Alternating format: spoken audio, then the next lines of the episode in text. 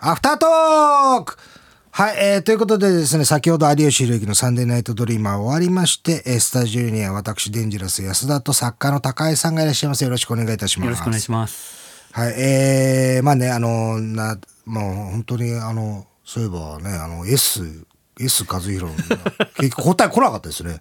答えがね。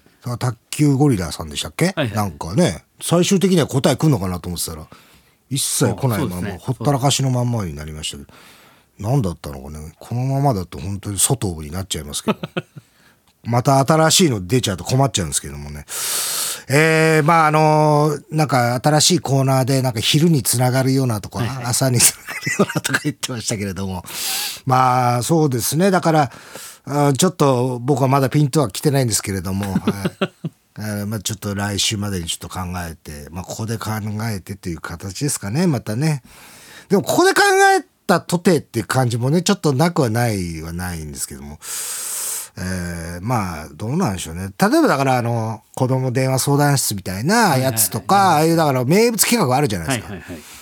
ああいうものの、なんかちょっと、タモリクラブをそのままやってるくらいですから、タモリクラブっていうタイトルをそのまま使って、おそのまま同じ、全く同じ音楽を使って、内容は違えどね、やってるぐらいのラジオなので、うん、そういうのでもいいのか、それともまあ、ドクマムシさんがやってるような感じのとか、ああいう、だから名物企画ってラジオってやっぱ歴代でありますので、そこら辺をちょっと、なんか、ちょっとパロディ的なことでいいのかというふうにはちょっと今は考えてはいますけれども、まああの、例えば、まあその昼のラジオとかだとこういうのを扱ってくれるのかなっていうお話をちょっと今からしたいと思うんですけども、えっと、夏休みだったんですよ。で、やっぱり夏休みがありまして、えー子供が、あーやっぱり家にいるんですね。はいで、やっぱり、ああ、これ本当にそうなんだなと思ったんですけど、いろいろ、おあの、他の知り合いの前、昔のみ仲間だった、えー女性とかで、なんかお母さんになった人とかがたまに話すると、夏休みとかがすごい大変だと。あの、本当に学校で助かるよって言ったんですよ。まさにこの夏休みが大変で、まあ、あの、一人は学童行ったりとかもしてたんですけど、まあ、一人がずっと、もう午前中からずっと横になっててっていう、本当にニートみたいな生活してるから、それ見てるだけで腹立ってくるんですよね。それでも宿題は、まあ、割とパパパってやる方だったんですけど、今年全然やらないで、ずっと横になってて。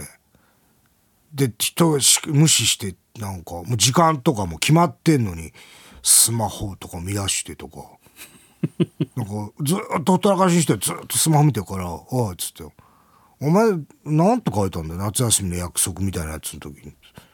スマホは30分までです」何時間見てんだよお前。とかっていうような、こともあるんですけど大変だったのが宿題で夏休みの。特にね読書感想文と自由研究っていうのがねめちゃくちゃ大変だったんですよ。まずね読書感想文であのーなんか僕が覚えてるのはなんか課題図書があって、それに対してみんなだけどやっぱ小学生ぐらいだと自由らしくて、そう自由が困るんですよ。あの、宿題で与えられたドリルとかだったら、それに答えればいいから、まあ、あ合ってる間違ってるは別としても、なんか一応やれるんですよ。自由が一番困ってるんですよ、子供って。それ分かってね。まず何読んでいいか分かんない。いや、いいよ、何でも。うん、ですよ。腹立つわ、と思いながら。でそれがかけ2ですから、かける2ですから、2人いますから。あの、さじ子供3人いますけど、小学生2人ですから。図書館連れてって。じゃあいいよ、ここ選んでっつって。そしたら、まあ図書館にちゃんと夏休みの読書感想文用の、えーこんなおすすめの本とかがあるから、ちゃんとあるんですよ、そういうのが。困ってる人がいるから。で、そこの中から選んでって言ったら、しばらくしたら、うーんってなってるから、何っつったら、読みたいのがあんまりない。うるせえ。お前、ほんとぶっ飛ばすぞ、お前とかってな。それでまた機嫌損ねたら、また一回戻、一回リセットしなきゃいけない。別日にして、また連れてってと。読ませるまでに。で、今、読書感想文って、すごい楽になってるの知らない、知っても知らないでしょ。昔は、まっさらな、があの、何原稿用紙を渡されて書けって感じだったじゃないですか。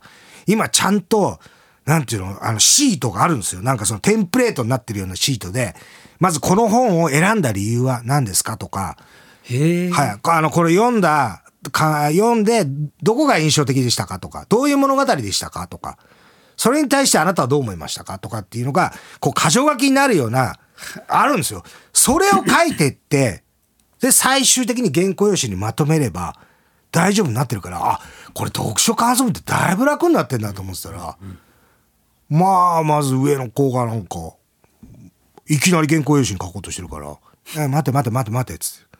ちょちょ、それ書けよ、それに書け。それ書けって言ったら、うーん、その、うんってのまずやめろ、お前って言いながら、なんか、してなんかそれも書けないんですよ。一応ちょっと、念のため聞くけど、お前この本読んだっつったら、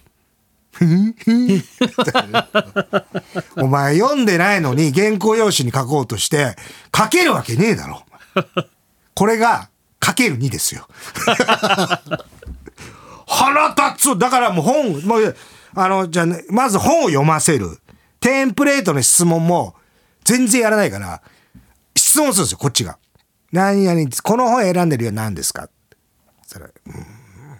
いや、理由はあんまりない。あ、じゃあいい、これなし、ここなしにしよう。ここ別に書かなくてもいいから。じゃあ、この本、内容はどういう本か。どこ印象に残ったかってわかる？うん、わかる、それ。じゃあそれ書いて。終わったら教えて。ってやって。そう、賭けにね、こっちも、こっちもね、やる。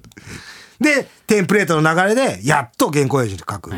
書き出す。途中で止まる。どうした？うん、あ、そうか。うん、じゃあいい。あの、今から言ったこと書け。そのうち、なんかこうやって、こう、こうなったら繋がるんじゃないかな。え今なんつったの？とかなって。なんつったの？あ、じゃあ今、こう、こう、こうだったらこうなるんじゃないの？っていう気持ちになるんじゃないの？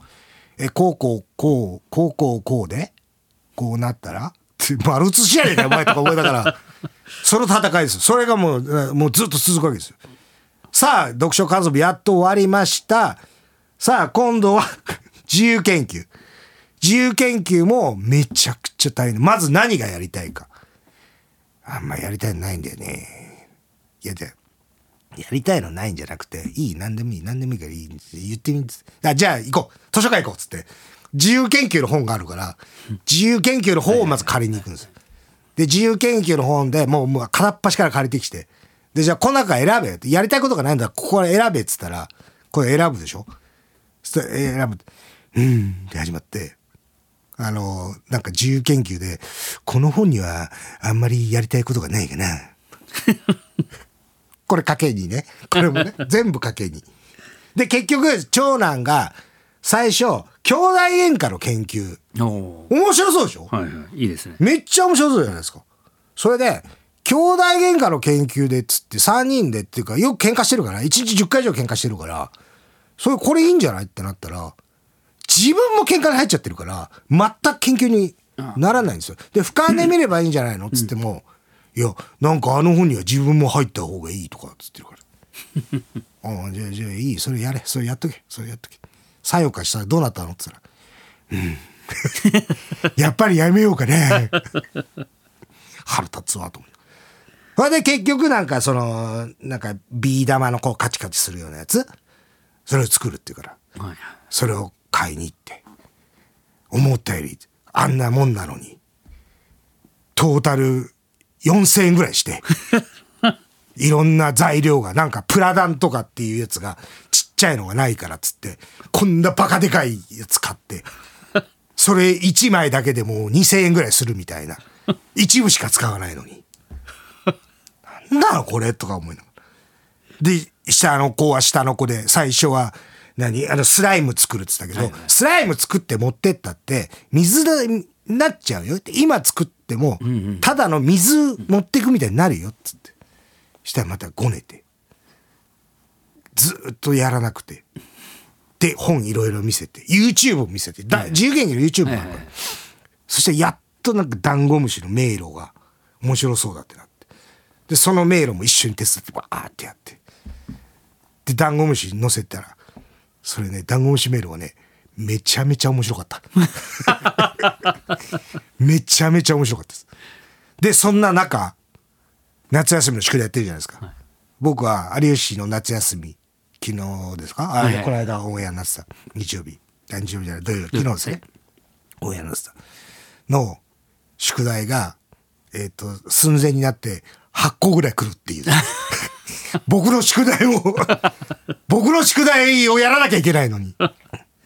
8, 8個っつったってほら、ナレーションこうなってんだけど、ここをこうしするとかっていう細かいやつから、じゃあ、締めナレーションの案を出してくれとか、そういう細かいのだから、8個っつったってあれなんだけど、でも一応、仕上がったら全部一回見てからしなきゃいけないから、結構時間ないのに、ダンゴムシはどこに探しに行ったらいいかな。